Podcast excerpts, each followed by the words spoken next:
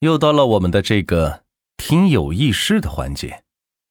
好了，咱们呢废话不多说，直接开始今天这位朋友的分享。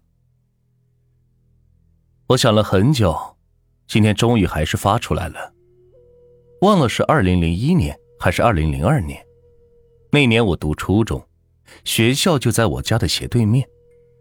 我爸每天看着我从教室出来就去炒菜。我回到家就能吃到热腾腾的饭菜，可是有一天我回到家敲门，爸爸把门打开，我习惯性的叫了声爸，我回来了。但是我爸和平常不太一样，只是嗯了一声。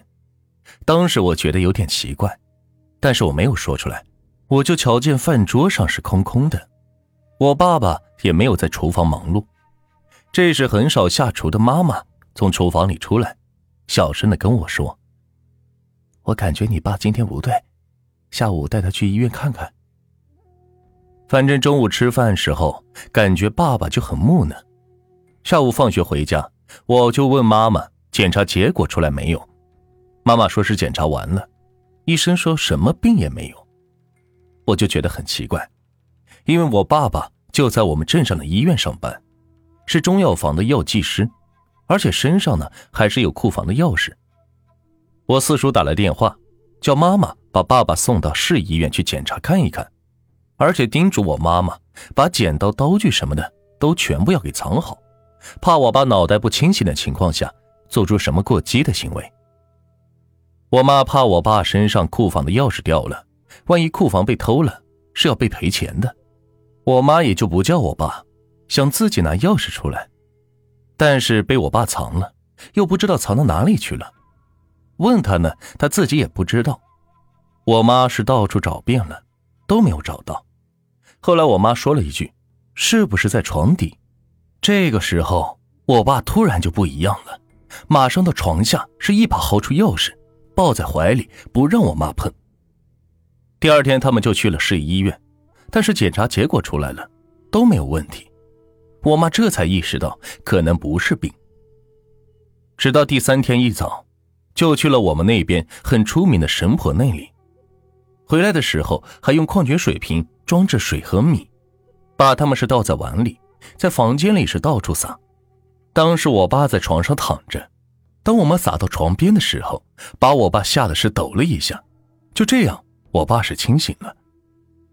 后来我听见我爸和我妈的谈话，说当天中午下班回家准备给我做饭，结果一打开门就看见我家客厅里。是站着一个女人，穿的是白色的裙子，头发呢是非常的长，但是是忘了长什么样子。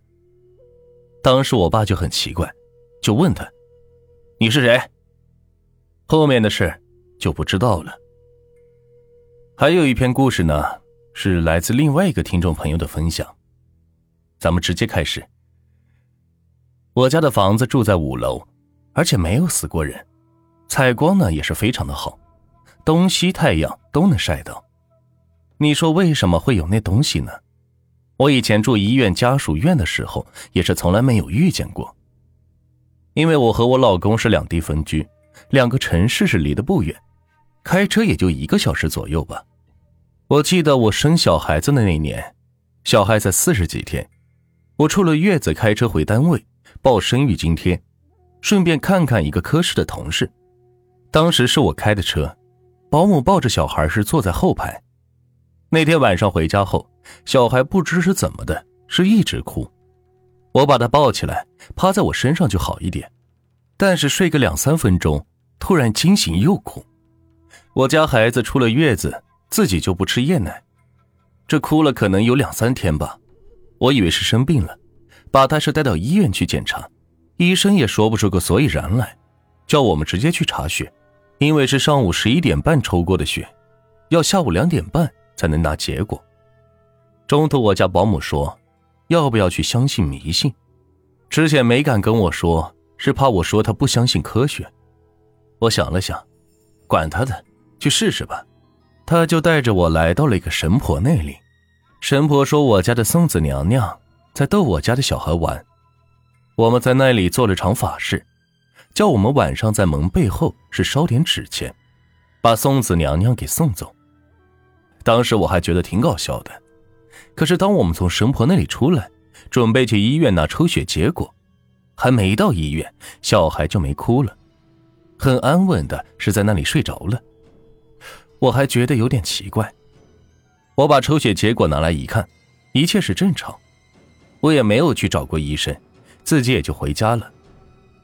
到了三个多月的时候，又发生过一次。这次呢，我直接是去找的神婆。神婆叫我们去烧水饭，但是我并不知道这个水饭是什么意思。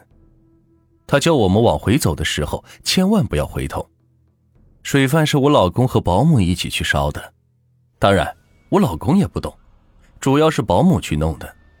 但真的很神奇，没过多久，我家小孩又不哭了。